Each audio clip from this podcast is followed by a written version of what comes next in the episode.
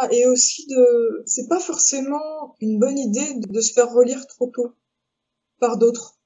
Mm, Moi, moi, ce que j'aime bien, mais alors voilà, c'est moi, hein, c'est perso, mais c'est ce que Stephen King appelle écrire la porte fermée. Comme ça, vous vous sentez pas jugé. Bienvenue au Café des auteurs, le podcast pour les écrivains en herbe et créateurs perdus dans la jungle des conseils contradictoires. Je m'appelle Ingrid Lemaire, je suis coach littéraire chez j'écrisunroman.fr, formatrice et auteur. Ma mission avec ce podcast est de te détendre, de t'inspirer et surtout de te guider. Que tu souhaites écrire, trouver des lecteurs ou vivre de ta passion, je t'apporte des conseils concrets et bienveillants et des interventions de professionnels. Prépare ta boisson chaude favorite, c'est l'heure de souffler un peu. On est avec euh, Aurélie Wallenstein. Hello Aurélie. Bonjour. Alors, est-ce que du coup, tu pourrais te présenter euh, rapidement, toi, puis tes livres? Eh bien, alors, Olive Einstein, euh, je suis autrice euh, d'imaginaire, principalement. Euh, J'écris depuis bien longtemps. Et je publie depuis 2013. Euh, ce sera le onzième roman qui va sortir euh, le 20 mai prochain. Euh, je suis plutôt dans le registre fantasy, mais je fais des incursions aussi post-apo, plutôt dans, dans le fantastique des fois. J'ai écrit trois ouvrages pour la jeunesse. Et les autres, c'est du jeune adulte Adulte? Oui, alors ça c'est une question, euh, C'est une question piège. c'est un peu la question piège. Euh, donc en fait en grand format, euh, mes livres sont publiés en young adulte, sauf Yardam qui est vraiment en adulte. Et en fait quand ils passent en poche chez Pocket Imaginaire, là ils sont au rayon adulte. Ah Donc ouais. en fait, je, oui, je pense avoir euh, écrit vraiment des romans, ce qu'on appelle du roman passerelle, qui peut être lu un peu par tout le monde. Pour en avoir lu quelques-uns, je pensais que c'était plus jeune adulte, mais en fait, ça, enfin, quand on est un adulte, ça se lit très très bien et c'est des thématiques qui parlent à tous. C'est assez euh, large finalement comme euh, public, je pense. C'est assez universel, on va dire, comme euh, les thèmes qui sont abordés. C'est pas, j'écris pas euh, des textes avec des adolescents qui, qui Mm. vivent euh, des aventures. C'est euh, des personnages qui sont adultes pour la plupart. Enfin, ça dépend des bouquins, mais euh, dans Yardam, le bon, Yardam est vraiment adulte. Dans Yardam, le héros a 33 ans. Dans Le Dieu Oiseau, ils ont, ils ont la, ils ont 21 ou 22, plutôt la trentaine. Voilà, c'est pas, c'est, c'est pas des enfants, quoi, comme ce qu'on peut voir dans, dans certains titres young adultes qui sont vraiment sur le passage euh, de l'enfance à l'âge adulte. C'est pas trop, mais Et du coup, avant de, bah, de parler justement de, du désert des couleurs, etc., euh, est-ce que tu peux nous parler un peu de tes débuts? Peut-être euh, ta première publication ou comment t'as commencé à bah, vraiment te dire que ça allait être ta voix, peut-être? Alors moi, c'est vraiment une vocation. C'est même assez mystérieux parce que j'ai eu ce désir enfant. J'avais, je pense, 6-7 ans. Euh, quand les profs à l'école vous demandent mais quel métier tu veux faire? Moi je m'étais euh, fermière écrivain parce que j'étais, je voulais aussi avoir des animaux. Et je m'imaginais que fermière c'était vivre avec des animaux et euh, écrivain. Tout de suite j'ai, j'ai eu cette envie-là. J'ai commencé à raconter des histoires quand j'étais vraiment enfant. Après tu les écris, tu fais de la fanfiction. Tu fais de la fanfiction avec les personnages de dessins animés que t'aimes bien. À 10 ans, j'avais, euh, j'ai écrit un roman que j'ai, inventé un éditeur, j'avais fait une couverture, j'étais très fière de moi. Alors je sais pas où tout ça est, passé, à la poubelle. Après, vers 13 ans, euh, ma copine de l'époque m'a offert euh, Cimetière de Stephen King. Et là, vraiment, ça a été, je pense que là, il y a eu un changement, une vraie révélation. Je me dit, ah oui, là, quand même, c'est, c'est ça que je veux faire. J'ai lu euh, quasiment toute la bibliographie de Stephen King euh, qui était disponible à l'époque. C'était beaucoup, beaucoup de romans. Je lisais, j'en lisais un par semaine. Ça m'a vraiment inspiré. Ça m'a appris tellement de choses sur euh, sur l'écriture. Il y a aussi ces essais que je vous conseille, euh, Anatomie de l'horreur et alors je sais pas comment il s'appelle. Je me souviens plus non plus, je crois que c'est Mémoire d'un métier, mais euh, je mettrai Alors- les liens dans, le, dans les notes. voilà, nous vous invitons à chercher sur internet. Les, les essais de Stephen King sont très intéressants pour, euh, pour les auteurs. Euh, il a été déterminant dans ma vie. D'ailleurs, c'est quelque chose que je pense pour beaucoup de gens. euh, je sais pas s'il en a conscience de ça, d'avoir inspiré à travers le monde des tas de gens qui se sont dit ah j'ai envie de j'ai envie de faire comme lui. Donc voilà, à 13 ans là, ça a été ça a été un cap. Après, je suis un peu partie dans la bande dessinée. J'ai fait j'ai fait de la BD vers 14-15 ans, je les dessinais. Et puis j'ai arrêté parce qu'en fait c'était ça me prenait trop de temps. C'était quelque chose euh, où tu passes beaucoup de temps sur, sur chaque page à dessiner des petits détails, surtout que je dessinais des histoires qui se passaient en ville. Je passais euh, des après-midi entières à dessiner des immeubles. Je me suis dit non mais là c'est pas possible. Donc je suis retournée au roman qui m'apportait plus de satisfaction euh, parce que je trouve qu'on a atteint la jouissance entre guillemets plus vite en écrivant qu'en dessinant de, BD. Donc voilà, j'ai choisi ma voie. Je me suis dit ok ce sera ça. Et après, à partir de 17 ans, j'ai vraiment, vraiment bossé euh, régulièrement euh, sur du sur du format roman. J'ai fait un peu de nouvelles euh, quand j'étais ado et ouais, à partir de 17 ans du format roman. Et c'est très formateur. J'ai vraiment beaucoup, beaucoup écrit à ce moment-là. Après, j'ai fait une longue pause. J'ai repris sérieusement vers 27 ans et c'est là où j'ai commencé à publier des nouvelles. Et c'est un bon pied à l'étrier euh, quand vous êtes euh, jeune auteur, parce que en fait, ce qui est intéressant dans la nouvelle, c'est d'expérimenter des choses. Vous êtes sur un format court, euh, vous n'allez pas vous perdre dans le texte. Vous pouvez euh, tester des choses. C'est un peu un laboratoire. Moi, j'avais trouvé ça plutôt intéressant pour ça. Et puis, ça vous permet de faire aussi l'expérience de la publication derrière, d'avoir vos premiers lecteurs. C'est pas beaucoup, hein. On parle, on parle de, de de, de 100 lecteurs à peu près sur des formats nouvelles, sur les anthologies qui, qui sortent. C'est pas beaucoup, mais c'est une expérience intéressante. Voilà. Et premier roman en 2013, j'avais 33 ans. Ah oui, je trouve ça rassurant aussi de se dire que ça peut arriver un peu plus tard en fait. oui, c'est ça. Oui, oui. ça c'est arrivé quand c'est arrivé pour toi. Oui, oui, j'ai un, un, parcours euh, long et de bûcheuse, quoi. J'ai vraiment beaucoup travaillé. Avant, avant de publier, j'ai beaucoup, beaucoup, beaucoup travaillé. Après, je pense que ma chance aussi, c'était que j'ai grandi à une époque où il n'y avait pas vraiment la pression de la publication, il n'y avait pas Internet. Il était un peu tout seul dans son coin, donc j'ai beaucoup écrit pour moi. J'ai écrit des trilogies de fantasy que je foutais dans, dans mes tiroirs, que je faisais lire à personne. Et en fait, ça me, ça me chamboulait pas plus que ça, quoi. J'écrivais vraiment pour moi, je pensais pas à la publication. Je pense que ça m'a aidé à prendre les choses après avec peut-être plus de distance et de maturité quand enfin ça arrive voilà t'es plus âgé et, c'est cool pas, de regrets sur tout ça moi j'ai été tentée un petit peu de reprendre par exemple celui-là à mes débuts et je me suis dit ouais enfin c'est plus simple de se mettre sur un projet où on est adulte aussi euh, d'avoir on a plus de recul ouais de maturité bah, moi, je mes premiers projets, je les ai vraiment enfouis dans un tiroir et je les ai pas ressortis. Parce que comme tu dis, il y a un peu cette tentation-là de se dire, ah bah tiens, je vais les reprendre. Et en fait, tu travailles énormément pour les mettre euh, à niveau. Après, c'est tout ça, c'est perso. Hein. C'est vraiment chacun a sa trajectoire. Mais moi, je regrette pas d'avoir fait comme ça. Finalement, de les avoir, de les avoir mis au tiroir. Et du coup, ta première publication euh, en maison d'édition, c'était euh, quel euh, roman? Alors, c'est Le Cheval et l'ombre dans une toute petite maison d'édition qui s'appelait Sortilège, qui était de la micro-édition, donc pas diffusée, où on vend les romans principalement en salon. Donc, ça a été une première expérience intéressante, mais une première expérience un peu frustrante. Euh, je voyais qu'en fait, ce que je vendais, c'était, est-ce que les livres qui se vendaient étaient ce que moi je vendais aux lecteurs en salon. J'ai vraiment eu le sentiment de de, de ramer. Ça, ça, je me suis, et, ça, ça, a été aussi un cas pour moi. Je me suis dit non, je, je veux pas ça. Plus, je veux plus faire ça. Je, je veux être dans une maison d'édition diffuse. Donc euh, après cette première expérience euh, dans une, petite maison, je me suis dit pour le suivant, je chercherai une maison avec euh, avec diffuseur, ça a été très très dur. Ça a été très très dur, j'insiste. J'ai mis deux ans à, à, trouver. Et après, vraiment, les choses ont décollé. Décollé pour de vrai. À partir du moment où j'ai été publié chez Scrino avec euh, Le Roi des Fauves, en fait, j'ai eu du bol aussi parce que j'ai eu une double publication. J'ai eu euh, Les Chevaux de Foudre chez Magnard et euh, Le Roi des Fauves chez Scrino, j'ai signé en même temps. Ah ouais Oui, Chevaux de Foudre a été un carton absolu. Ça a été même complètement dingue enfin en un mois, il s'en est vendu 2000 exemplaires, c'était ouf quoi. Et euh, le roi des fauves a a taillé son chemin lui petit à petit. C'est un roman qui, s'est installé sur dans le temps, dans la longueur, grâce aux bouche à oreille, grâce aux gens qui l'ont porté, aux lecteurs qui l'ont aimé, qui l'ont porté. Et euh, il s'est vraiment installé. Après, il y a eu la reprise chez Pocket. Euh, voilà, des, trois expériences très différentes en fait. La micro-édition, le l'envol très rapide chez Magnard et l'installation sur la durée avec Scrinéo. Ouais, et puis c'est vrai que c'est euh, c'est pas du tout le même impact du coup. Où les, les romans qui sont fréquemment cités pour toi, c'est souvent le Roi des Fauves. Justement, je pense que maintenant c'est un des plus connus peut-être pour toi et même je dirais pour Scrinéo, j'ai l'impression. Enfin, en tout cas vraiment. Euh, à part euh, les tiens, je connaissais pas forcément les autres livres de Scrinéo, tu vois. Mais c'est assez drôle parce que j'ai l'impression que ça fait la même chose avec Gabriel Katz.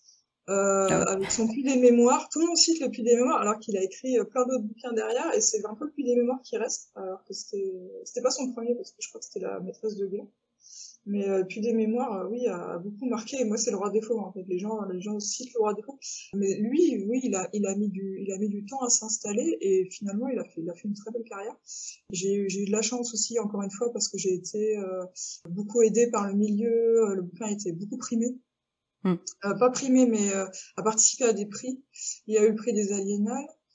Euh, ça, c'était, ça l'a pas mal porté aussi, mais il a été sélectionné à tout un tas de prix, ce qui, aide énormément les, livres au, début. Euh, j'ai eu la chance aussi de participer aux Imaginales, ce qui n'était pas gagné première année. J'ai dit non, je veux aller aux Imaginales, c'est très important pour moi. Et on dit bon, bah d'accord, ok, on te fait une place. Donc ils, ils m'ont fait une place un peu à l'arrache euh, au dernier moment aux Imaginales, et là, ça a été, ça a été extraordinaire. Quoi. Mais j'ai c'est un super souvenir parce qu'en fait, je débarque avec, j'avais le roi des fauves et chevaux de foudre à l'époque, j'en avais deux.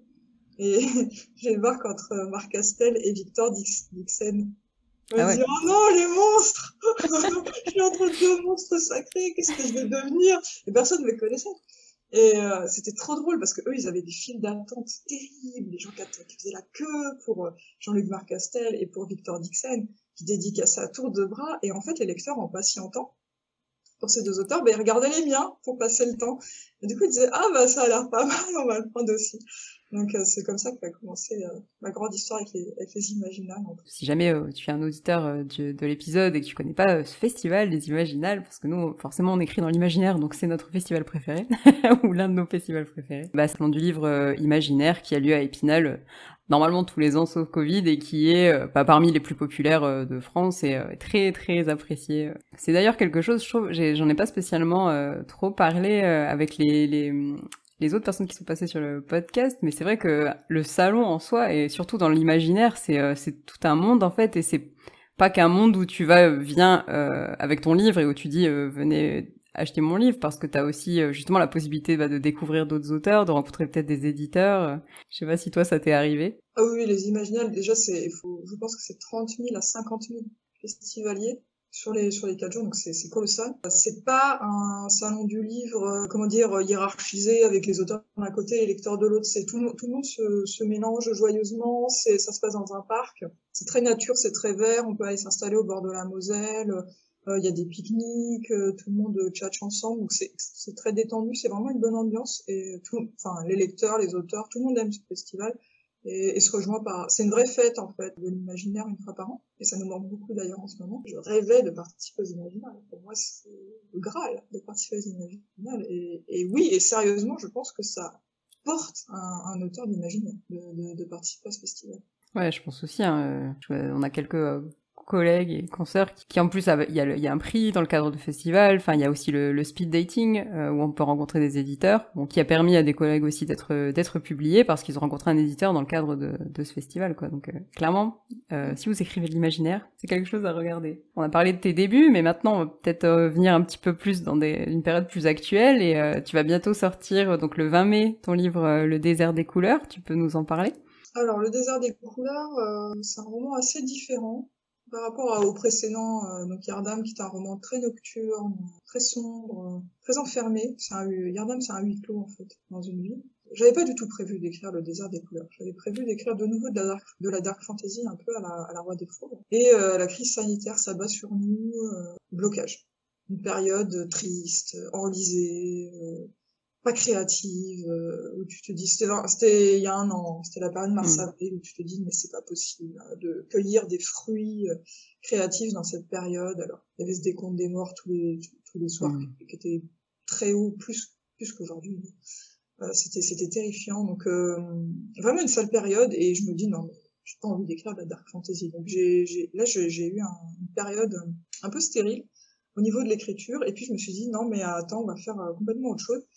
Et j'ai décidé de faire un, récit de voyage très solaire, plein de, soleil, de grands espaces, de liberté, qui se passe euh, donc dans un désert coloré, un désert multicolore, où chaque grain de sable en fait est le souvenir perdu euh, d'une personne.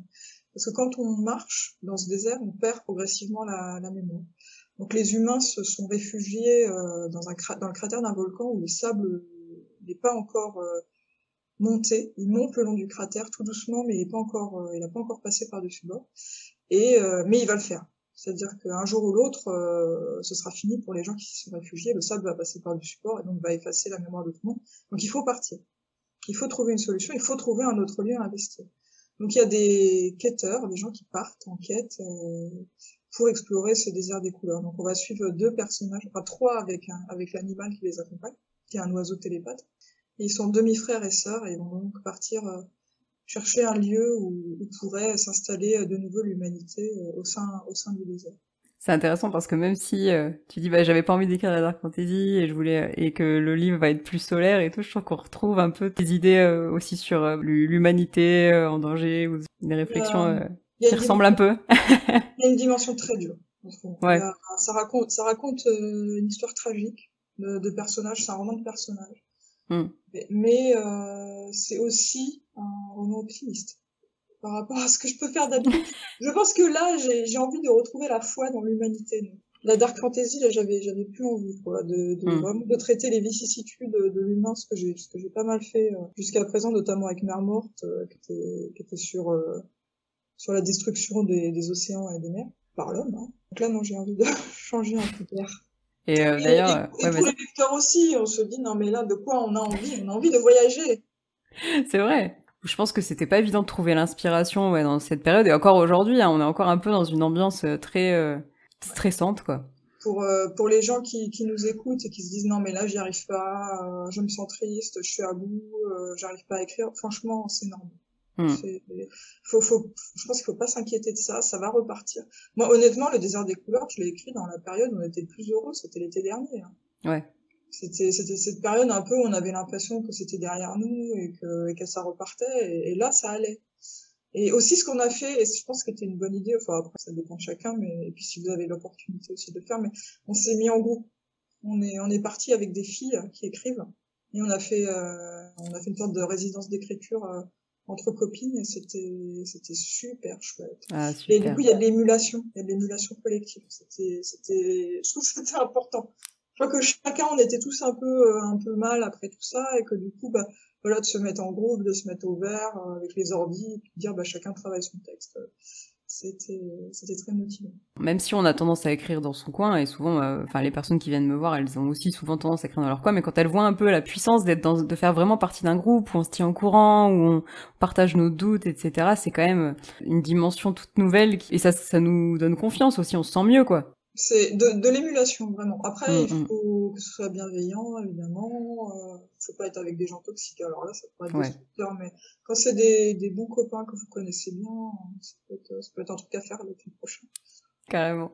Ça me fait penser, du coup, tu as parlé de Mère Morte, et euh, moi je voulais aussi en parler, un de tes livres aussi les plus connus, et euh, celui avec une, une, une, des thématiques les plus fortes, parce qu'ils ont tous euh, souvent des thématiques très fortes, mais euh, vraiment la description d'un monde post-apo qui pourrait être tout à fait possible d'ici quelques années, je trouve, est très très marquante. Je sais pas si tu voulais en parler un petit peu là, ou en tout cas nous dire si aussi, voilà, si, si cette thématique peut-être de l'écologie des océans reviendra peut-être dans tes livres? L'océan, je sais pas, mais je sais pas, voir. Après, je, je calcule pas aussi loin. Ouais. Peut-être. je ne projette pas euh, aussi loin. Au niveau de mer morte, donc c'est plutôt dans la veine post-apo, où euh, la mer et l'océan euh, a disparu à cause de l'action humaine, et les océans et la mer reviennent sous forme fantôme pour se venger des hommes. Donc c'est des marées fantômes qui déferlent sur le monde à toute heure du jour et de la nuit. Et c'est pas des phénomènes réguliers c'est elles font irruption en fait sur le monde. Elles peuvent aller absolument partout. Ce sont des fantômes, donc elles ne sont pas forcément à l'endroit où elles s'est trouvées avant. Elles peuvent aller euh, au milieu des terres, submerger euh, les, euh, les humains réfugiés et elles portent dans leurs vagues spectrales des animaux fantômes qui ont été tués par les humains et qui, viennent pour s'emparer de, de l'âme de, de, leurs anciens bourreaux.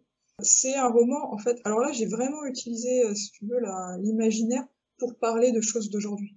À travers des séquences rêves, moi je les appelle dans ma tête les séquences rêves, elles sont des séquences très courtes où en fait euh, je vais proposer au lecteur de se mettre à la place d'un des animaux et de revivre euh, leur tragédie euh, intime. Et donc ça permet de se mettre à la place de l'animal d'un point de vue très empathique. Enfin j'espère c'est le but.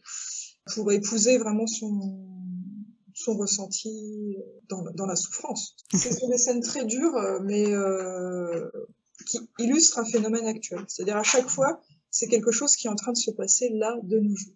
Donc il y a plusieurs, euh, plusieurs thématiques. Il y a les delphinariums, il y a la surpêche, il y a la pollution par le plastique, les marées noires, euh, la coupe des ailerons de requin, qui est une scène extrêmement dure. C'était très dur. Ça a été très dur pour moi à écrire. Ah j'ai tout fait d'un coup en fait. Je les ai écrits à la mm. fin du roman en une après-midi parce que sinon c'était trop suffocant mm. euh, à faire. Surtout que je regarde des vidéos hein, pour me documenter, donc c'est absolument atroce. Donc c'est un roman qui perd l'imaginaire permet ça. C'est-à-dire que l'imaginaire va faire tampon entre cette réalité insupportable, insoutenable, et le lecteur pour lui permettre de réfléchir à cette question, mais en même temps euh, avec le prisme de l'imaginaire. Donc c'est moins abrupt, c'est moins dur que si on voyait les, le phénomène en direct euh, dans toute sa brutalité. Mmh, J'ai trouvé ça incroyable euh, personnellement de le justement parce qu'effectivement comme tu dis c'est l'imaginaire donc on suit le destin d'un jeune adulte j'ai vraiment beaucoup aimé en tout cas cette façon de dire oui, mais on, suit une histoire et à travers de cette histoire, on, on passe par euh, certaines scènes insoutenables quoi.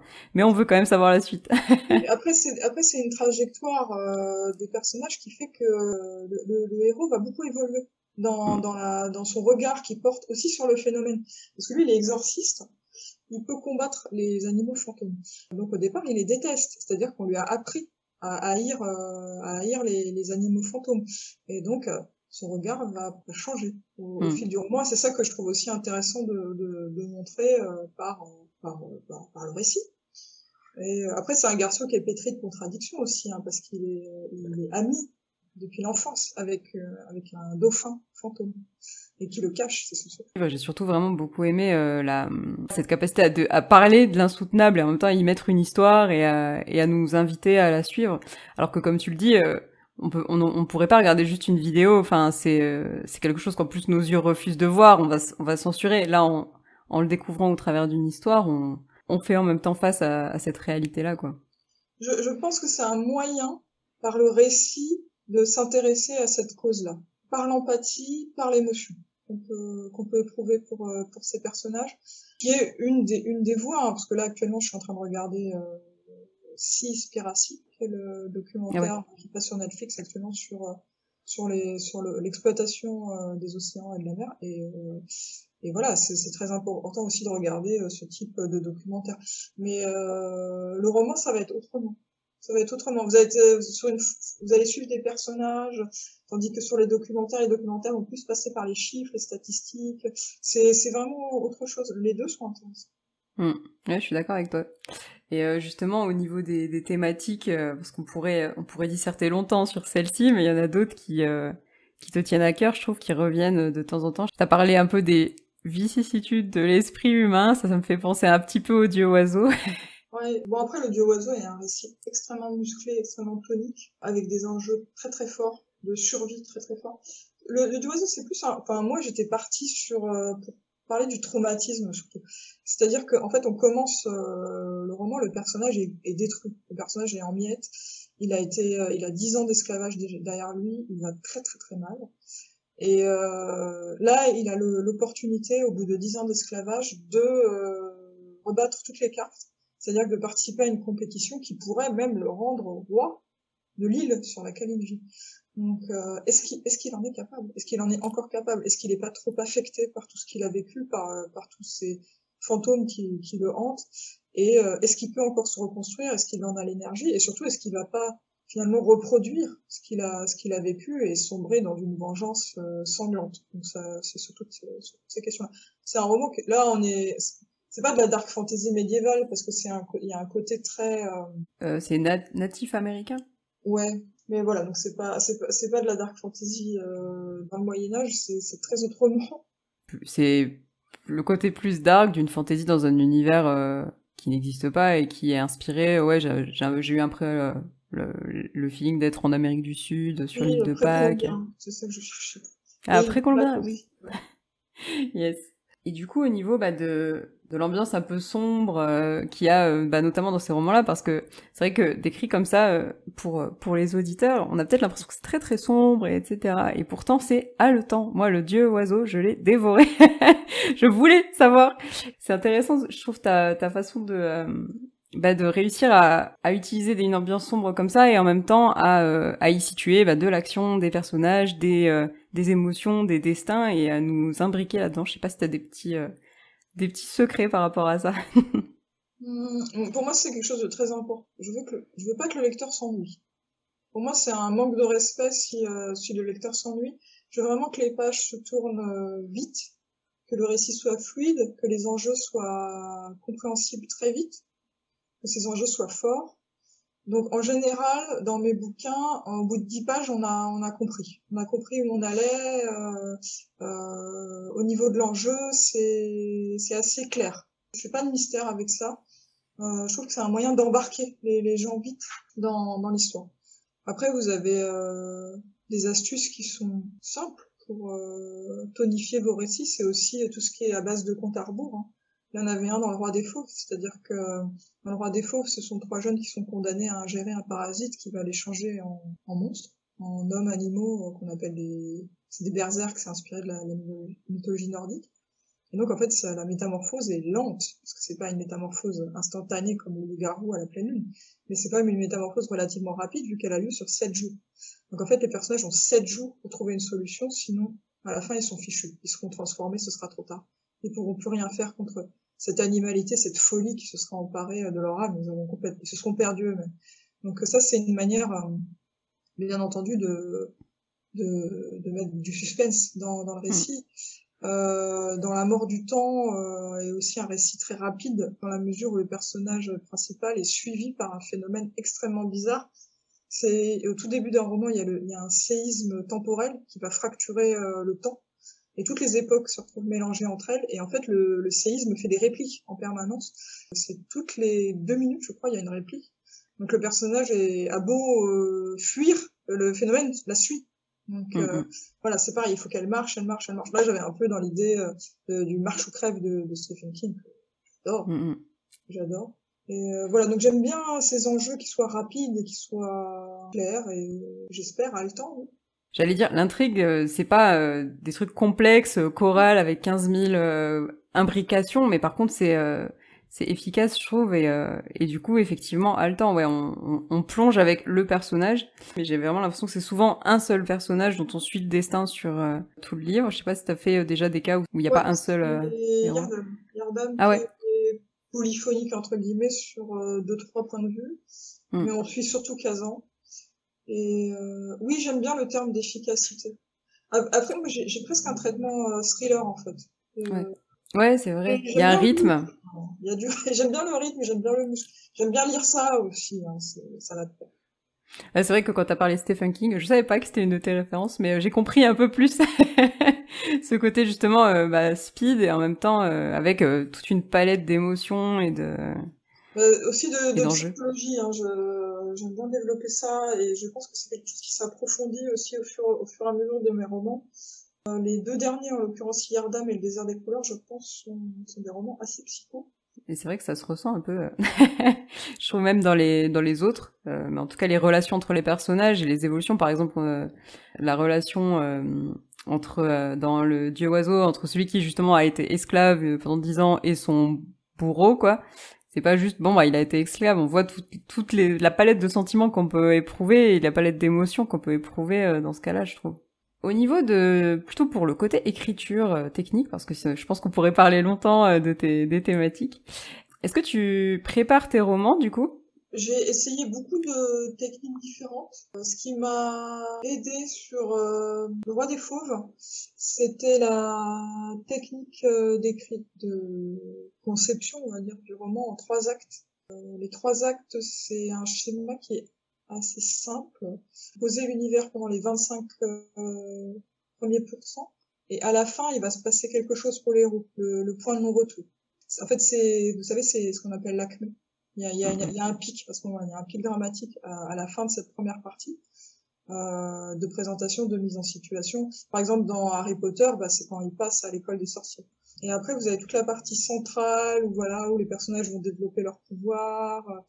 Euh, après, il y a une nouvelle acmé au milieu du roman, un nouveau pic dramatique où là il va se passer quelque chose. C'est ou turning point si on dit en langage dramaturgique, un nouveau turning point. Après, ça, ça continue de se complexifier, de devenir de pire en pire pour les persos. Et là, on arrive au tout début euh, de la troisième partie où là, ça va vraiment super mal. Avant, avant la grande bataille finale, on se dit mais c'est pas possible, ils vont jamais s'en sortir. Mais que vont-ils devenir? Ils vont tous mourir. Et après, vous avez la troisième partie, de nouveau 25%, où vous concluez en fait, en fait, vous faites la, la bataille finale. C'est un peu schéma, c'est très schématique hein, ce que je dis. Et mais euh, moi, ça m'avait vachement aidé pour euh, structurer le roi des fauves. Alors j'utilise plus du tout ça de, de, désormais, je pense que j'en ai plus vraiment besoin. Je fais ça de manière inconsciente. Et aussi ce que j'ai remarqué, c'est qu'avec l'expérience, je vois assez vite que je suis en train d'aller dans un mur. Hmm. Avant, j'aurais pris le mur, mais maintenant je me dis, oulala, là là, ça va pas. Et c'est bizarre, hein, c'est que de l'instinct en fait, c'est ton intuition qui me dit, là, là t'es en train de, ça va pas. Tu, tu prends une mauvaise voie, et du coup tu bifurques, attends. C'est aussi ça qui fait que bah, finalement, on, écrit euh, de, de, plus en plus vite et on a le, le pas sûr. Ouais, tu sais où tu, vas. et voilà. Euh, comme avant. Donc, euh, au niveau de la préparation, donc ce que je trouve intéressant, c'est de faire un, à peine un synopsis, un, un, un court résumé avec les, les, grands axes, avec les grands turning points, avec les, les grands les grands pics narratifs, mais pas plus, parce que si après, encore une fois, ça dépend des gens. Hein. Moi, j'ai euh, une copine, alors elle, c'est une architecte, euh, c'est vraiment son synopsis qui compte. C'est à ce mmh. moment-là où elle fait le récit, c'est le synopsis, c'est quand elle écrit son synopsis. Moi, pas du tout, parce que si je fais ça, je vais, j'ai trop peur de m'ennuyer à l'écriture. Et alors ça, pour moi, c'est rédhibitoire, parce que si je m'ennuie, ben, j'arrête. Je préfère faire un très court résumé et écrire à partir de là. C'est, c'est pas architecte, c'est pas jardinier, c'est un peu entre les deux. Parce que finalement, au départ, j'étais à fond sur ça. Je dis, ah ouais, il y a des architectes, il y a des jardiniers. Je trouve qu'on est, on est un peu en train d'en revenir de cette, de cette qualification qui est un peu schématique pour dire, bah, finalement, que il y a plein de gens qui sont entre les deux et c'est bien comme ça, quoi. C'est clair, je suis tellement d'accord avec toi, je milite activement pour qu'on arrête de dire ça. Alors, même si ça aide, la première fois qu'on entend parler, ça aide à se dire ah oui d'accord, il y a moyen de tout préparer ou de se laisser guider. Mais euh, je te rejoins complètement sur le fait qu'aussi, bah le problème c'est que quand on est auteur débutant, on a envie de se mettre dans une case, et cette case-là, bah, c'est pas forcément celle qui est faite pour nous, quoi. Et, euh, c'est vrai que bon. Faire des essais. Hum, faut, Je suis d'accord avec toi. Je fais vraiment pas des souffles, je l'ai fait avec un, avec un truc un peu, euh, vraiment technique, quoi. Ah, et après, le, le, le chevaux de fou, je l'avais fait avec le trubi. Avec les 22 ah étapes du trubi. Donc il faut, faut, vous pouvez tester plein de trucs avec différents romans, et puis après, en fait, vous allez, vous allez, vous allez progresser, vous allez vous affirmer et puis vous aurez votre propre euh, façon de fonctionner qui sera la vôtre et qui sera celle qui marche quoi. Ouais, c'est clair, c'est un peu ça euh, ma conclusion générale, c'est euh, faut trouver ce qui nous nous rassure et il y a des personnes qui vont être rassurées par des fiches personnages et pas de synopsis ou l'inverse ou rien du tout ou plein de trucs et et ça dépend du roman, il y en a certains sur lesquels on va être Enfin, on va avoir besoin de plus de préparation que d'autres, et euh, ça dépend euh, de l'humeur, de l'ambiance. Enfin, bref, fin de la parenthèse. Mais effectivement, c'est important, je trouve, de le rappeler parce qu'on on voit encore beaucoup cette histoire d'architecte et de jardinier. Et, euh, c'est pas toujours une chose positive. Et puis qu'il n'y a pas qu'une seule technique dans votre vie. Hmm. Que vraiment, vous pouvez passer l'une à l'autre. Puis même là, je dis ça maintenant, mais peut-être que plus tard, je ferai autre chose. Quoi. C'est, c'est, et tant mieux, c'est mouvant. C'est la magie un peu de l'écriture, c'est qu'il y a mille chemins pour pour arriver. Au niveau un peu plus euh, plus quotidien, est-ce que euh, l'écriture est ton métier à plein temps? Comment ça se passe tes journées d'écriture du coup? Donc je suis une grosse bûcheuse. Hein. J'ai euh, j'ai beaucoup beaucoup travaillé.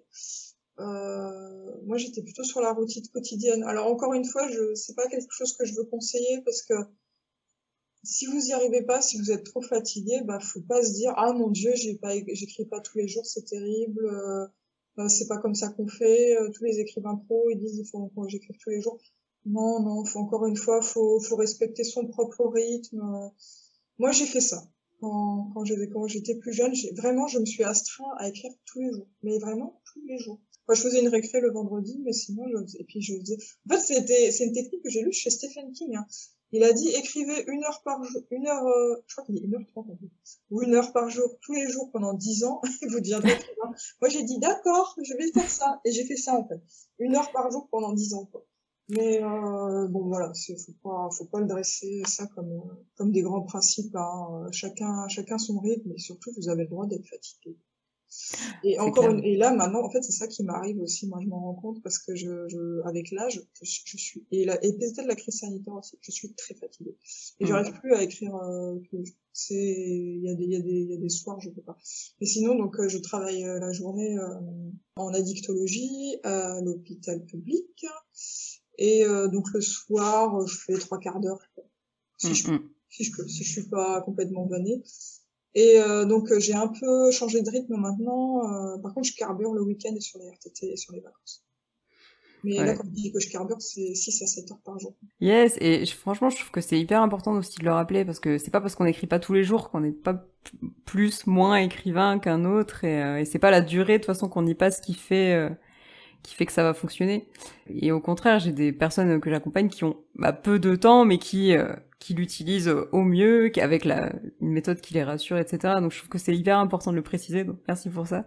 Et moi aussi, je suis un peu plus team week-end, ouais. Enfin, Vraiment, je pense qu'il y a aussi des gens pour lesquels ce, ce genre de rituel peut marcher, de ritualiser mm, mm. ça, de dire bon bah ok, c'est de telle heure à telle heure, et puis, j'y vais quoi. Vraiment, encore une fois, faut trouver ce qui marche pour vous quoi. Et effectivement, ça peut être tous les jours un petit peu, comme tu dis, ça ritualise, ça crée l'habitude de le faire tous les jours, tout comme ça peut être, moi je sais que c'est vraiment le week-end pour moi parce que, enfin en tout cas c'était le week-end quand j'étais euh, salarié que j'avais un, travail euh, de 8 heures par jour, quoi, parce que comme tu le dis, euh, si tu rentres le soir et que t'es complètement crevé, ça sert à rien d'écrire, ça va pas être un plaisir, ça va pas être forcément la meilleure énergie mentale pour, pour écrire aussi. Après, ce qui est drôle quand même, c'est que c'est un peu comme le sport. Souvent, t'as pas envie. T'as pas envie. C'est comme quand tu dis, euh, je fais de la course à pied. Ah ben, j'ai pas envie d'aller courir, j'ai la flemme. Tu dis, j'ai pas envie d'écrire, j'ai la flemme. Et en fait, quand tu te mets à courir, quand tu te mets à écrire, bah là, justement, l'énergie, elle change. Tu sens qu'il y a un peu, euh, une bonne énergie qui est en train, qui s'installe, et quand t'as fini, c'est vraiment les endorphines, t'es hyper content de toi, on du temps, parfois non, il écrit de la merde. Ce, ce plaisir d'avoir écrit aussi, je pense que c'est ça qui nous porte, euh, c'est, c'est un peu bizarre de se dire ça, le plaisir d'avoir écrit, d'avoir fait une bonne séance, une bonne séance de sport, une bonne séance de je suis complètement d'accord avec toi. C'est vrai que j'avais pas vu, euh, j'avais pas vu ça comme ça, mais euh, c'est pas, on, on s'y met pas forcément en se disant ouais, allez, je vais écrire, super. Mais par contre, c'est pendant, après que là, on se dit mais en fait, euh, comment j'aurais pu ne pas y aller? Parce que parfois on découvre des choses, etc. Là, on fait, on fait, c'est le nano d'avril actuellement. On a un petit groupe aussi avec avec des copines pour pour écrire ensemble et c'est pas mal. Hein. Pas mal. On dit alors toi, t'as écrit combien de mots? J'ai écrit tant de mots. Ah, c'est bien, bravo. Ouais, ça fait, c'est encore une fois le côté, euh, t'es pas toute seule, quoi. Qu'est-ce, quel conseil tu donnerais aux personnes qui écoutent euh, ce podcast et qui sont au début, qui hésitent, euh, qui hésitent à continuer l'écriture ou même à se lancer? De pas se laisser paralyser par la peur et par la procrastination, de se dire, ça, ça c'est tuant par contre. Hein. De, faire autre chose au, lieu d'écrire, dire ah ben j'écrirai plus tard, ça faut, faut quand même faire gaffe notamment toute cette procrastination sur les réseaux sociaux qui est très stérile, qui sert mm. vraiment à rien. Ah oui, tiens, une technique euh, qui est sympa. Moi, j'avais découvert ça par euh, Lionel Davoust. Alors, je sais plus le nom, c'est Pomodoro. Ah ouais, Pomodoro, ouais. Mm. Pomodoro, voilà. Où euh, vous vous mettez un timer. Et par exemple de 20 ou 25 minutes, mais pendant 20 ou 25 minutes, vous faites que ça. Vous mm. êtes hyper concentré. Vous vous autorisez rien d'autre. Que écrire sur votre texte. Et euh, quand le timer il sonne, bah vous faites une récré de 5 minutes. Vous pouvez aller sur les réseaux sociaux si vous voulez. Au bout de 5 minutes, vous reprenez de nouveau 20 minutes. Et c'est... Euh, moi, il y a eu une période, encore une fois, hein, je ne fais pas ça actuellement, mais j'ai eu une période où ça a été hyper efficace pour moi, tout ça. Mais euh, donc, pour revenir à ta question, faut que tu dises de, de se vraiment de, de, se lancer sans peur. Ah, et aussi de, c'est pas forcément une bonne idée de se faire relire trop tôt par d'autres. Moi, mm-hmm. moi, ce que j'aime bien, mais alors voilà, c'est moi, hein, c'est perso, mais c'est ce que Stephen King appelle écrire la porte fermée. Comme ça, vous vous sentez pas jugé, même si mm-hmm. c'est de la merde, vous dites ah mais c'est pas grave, euh, j'ai fermé la porte, il y a personne qui regarde. Je suis euh, toute seule avec mon texte, avec mes erreurs, avec mes, mes errements, mais c'est pas grave parce qu'après je vais corriger j'aurai toujours la porte fermée, il y aura personne qui regardera. Vous savez ce, ce vieux trauma euh, à l'école quand le prof il regardait votre copie par-dessus votre épaule. ça, c'est paralysant, en fait. Donc, euh, moi, je trouve, voilà, de se dire, je suis tout seul, je suis dans ma bulle d'écriture, il euh, n'y a pas de problème, j'ai pas peur. J'ai pas à avoir peur, il y a que moi.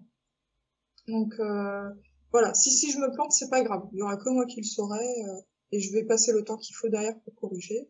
Et puis, je passerai encore un jour à corriger, et puis le lendemain, puis sur le lendemain, puis au bout d'un moment, le texte, sera bien. Et là, on pourra ouvrir la porte et dire à quelqu'un, bah, tiens, tu veux lire mon texte euh, voilà. Je j'ai vu des gens que être paralysés par ça, par euh, par le mmh. regard euh, d'autrui et parce que c'était trop tôt en fait, ils étaient trop mmh. à vif et après il y a d'autres gens que ça peut stimuler aussi donc vraiment ça ça dépend de vous.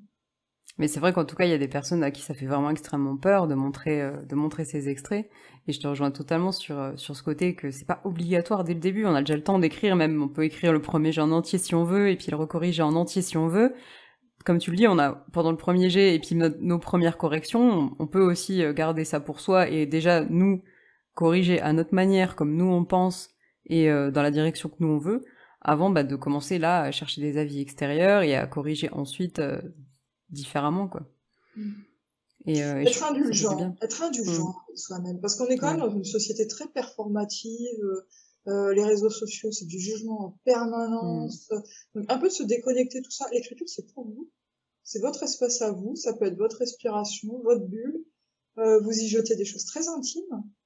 On y met de soi, on y met beaucoup de soi. Donc euh, voilà, être être indulgent, être aussi bienveillant avec avec ça. Et quand vous relisez les textes des autres, aussi vous être euh, être bienveillant. Sur euh, sur euh, sur le forum Cocyclix, la, la, la créatrice Liz Steven disait les gens vous confient leurs rêves, prenez-en soin.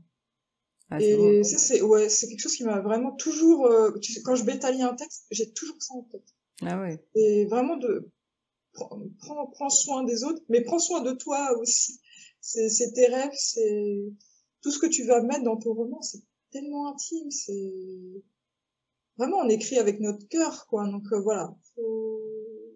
faut faire, faut faire preuve aussi d'indulgence avec soi-même, faut pas, faut pas être trop dur. Je pense que on a tendance à être très dur avec soi. Mm. C'est clair, et puis euh, je pense même, tu as parlé de la performance, il y a aussi le fait de compter les mots. Euh, alors certes, pendant le NaNoWriMo, il y a, euh, on compte les mots, etc. Mais moi, je recommande pas toujours de le faire. En fait, il y a plein de fois où on n'a pas spécialement besoin de les compter. Là, aujourd'hui, j'ai fait tant de mots. Ça peut être de temps en temps de regarder où on en est, euh, parce qu'on avait prévu d'écrire un roman de X mots et qu'on est vers la moitié. Mais je vois souvent aussi des auteurs qui disent ah j'en écris 678 aujourd'hui, je voulais en écrire X. Et, et, ouais, du coup, je te rejoins complètement sur ce côté où mais c'est pas forcément obligatoire en fait dans le nano, oui, ça peut être motivant, mais, euh, mais compter les mots, c'est pas une obligation pour être un écrivain, quoi. Non. Lionel Davos dit de profiter de l'acte créatif lui-même, de, de ce chemin qu'on est en train de parcourir. Parce qu'en fait, c'est, en fait, c'est ça le plus beau. C'est, c'est, c'est dur à croire parce que les gens se disent toujours ah ouais euh, si j'étais publié oh, ce serait tellement formidable et puis ma vie elle va changer et tout mais en fait, ce qui vous rend heureux, c'est d'écrire. C'est pas d'être publié. c'est l'expérience de la publication. En fait, le roman, il est publié, puis vous l'oubliez un peu parce que vous êtes en train d'écrire le suivant. Et c'est ça qui vous rend heureux, c'est d'écrire le suivant. Euh, j'avais écrit, j'avais écouté un podcast de où intervenait, ah, je sais plus c'est quoi son prénom, c'est Michel Lucie. Euh, je pense, ouais. Oui, c'est ça, hein. qui, est donc un auteur euh, extrêmement célèbre qui, qui vend des, des, centaines de milliers d'exemplaires. Et c'était drôle parce qu'il dit ça, il dit ça. On se dit ah bah lui, euh, qu'est-ce qu'il doit être heureux de vendre des centaines de milliers d'exemplaires. Mais en fait, il disait que bah lui, euh, ce qui, il mange un sandwich à midi et puis il part pas en vacances sur les îles de rêve avec avec tout l'argent qu'il gagne ses bouquins. Non, il écrit en fait. Encore, encore aujourd'hui, ce qui le rend, lui, son, moteur, c'est d'écrire. Et notre moteur, c'est ça, c'est d'écrire. Donc euh, vraiment de profiter en fait de l'acte créatif parce que c'est là où vous allez être heureux. Et en fait c'est de ça dont vous allez vous rappeler aussi et peut-être même un peu l'idéaliser parce qu'en réalité des fois on en chie à mort sur l'écriture d'un roman et après quand on écrit le suivant on se disait oh, ah ouais mais le précédent qu'est-ce que c'était bien ah et puis c'était simple et puis tout allait et puis tout était facile tandis que là vraiment c'est dur et tout ça c'est c'est drôle hein comme on a tendance aussi après à oublier par quoi on est passé. C'est un peu contradictoire tout ce que je suis en train de dire, mais, je pense que vous, que vous voyez l'idée. C'est de, de, profiter vraiment de, bah, de, de cette adrénaline-là. Euh, moi, j'appelle ça aussi euh, les états de conscience modifiés parce que quand vous écrivez, ben, vous êtes un peu dans votre monde, vous êtes plongé ailleurs, euh, vous, euh, vous, êtes dans une forme de transe légère, de connexion avec avec votre muse, avec les esprits, les démons de l'écriture. Ça, c'est formidable. Quelle chance c'est clair et j'aime beaucoup ta, ta vision là-dessus. Je t'avais déjà vu euh, en parler.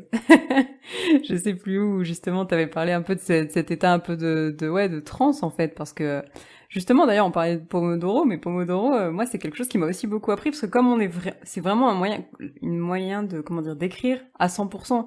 Parfois on n'écrit pas à 100% tu vois parce que on peut pas toujours écrire à 100% mais par contre quand on le fait quand on trouve un peu ce qui nous stimule et quand on crée un peu cet état de, de transe c'est incroyable. Moi, j'ai déjà eu l'impression que mes mains, elles écrivaient toutes seules. je pense que toi aussi. Quel bonheur. Ça, c'est des grands moments. Et là, on écrit le meilleur en plus, souvent. là, là, il n'y a pas besoin de faire 36 000 corrections. C'est ce qu'on appelle l'état de flow. Ouais. Ouais, cette espèce de, de plénitude où tout va de soi, où ça coule. Ça, c'est, ça, c'est l'extase. C'est trop cool. Mmh. Ah ouais, je suis contente qu'on qu ait pu parler de ça. C'est bah pour ouais. atteindre cet état-là, hein. enfin, je pense, hein. c'est pour atteindre le flou. Mmh. C'est ça, et c'est vrai que bah, parfois ça marche pas, il y a des jours où ça veut pas trop, où on a moins d'énergie, et c'est pas très grave, on peut essayer d'écrire un petit peu, ou pas, on peut relâcher prise aussi, et, euh, et s'y mettre euh, plus tard. mais, ça, euh... ça, revient, il faut aussi avoir confiance en soi, Mm. Euh, ça revient parce qu'on se dit oh là là j'y arrive pas j'y arriverai jamais de toute façon ça y est c'est mort c'est foutu et mais moi ça me le fait tout le temps hein. moi j'ai c'est pas parce que là c'est le onzième roman que je, je vis pas ça hein. il y a vraiment des moments où je me dis voilà c'est fini c'est bon ouais. Et puis en fait ça ça, ça revient. Même le, des fois le lendemain tu comprends rien.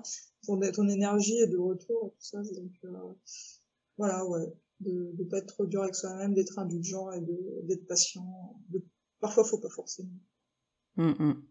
Super. Je pense que ça rassurera euh, aussi euh, les personnes qui sont encore au tout début et qui se disent que qu'on n'y arrivera jamais. Mais le truc, c'est qu'être écrivain, on, comme il n'y a pas de mode d'emploi, on a tous cette incertitude. Et toi, après 11 romans, euh, tu l'as. Et on avait, j'avais parlé avec Célia Flo qui disait qu'elle l'avait aussi. Elle qui, qui disait aussi, enfin, qui parlait un peu son syndrome de l'imposteur à, ces différents stades de, sa carrière. Et, et je pense qu'effectivement, comme tu le dis, c'est pour écrire qu'on fait ça. Donc la publication, c'est un petit peu tout un, c'est un, une autre partie euh, du processus, mais euh, mais c'est l'écriture qui fait tout et euh, effectivement, bah, ça, ça nécessite d'être inspiré, d'être dans une certaine énergie. Il y a des jours où ça marche pas très bien, etc.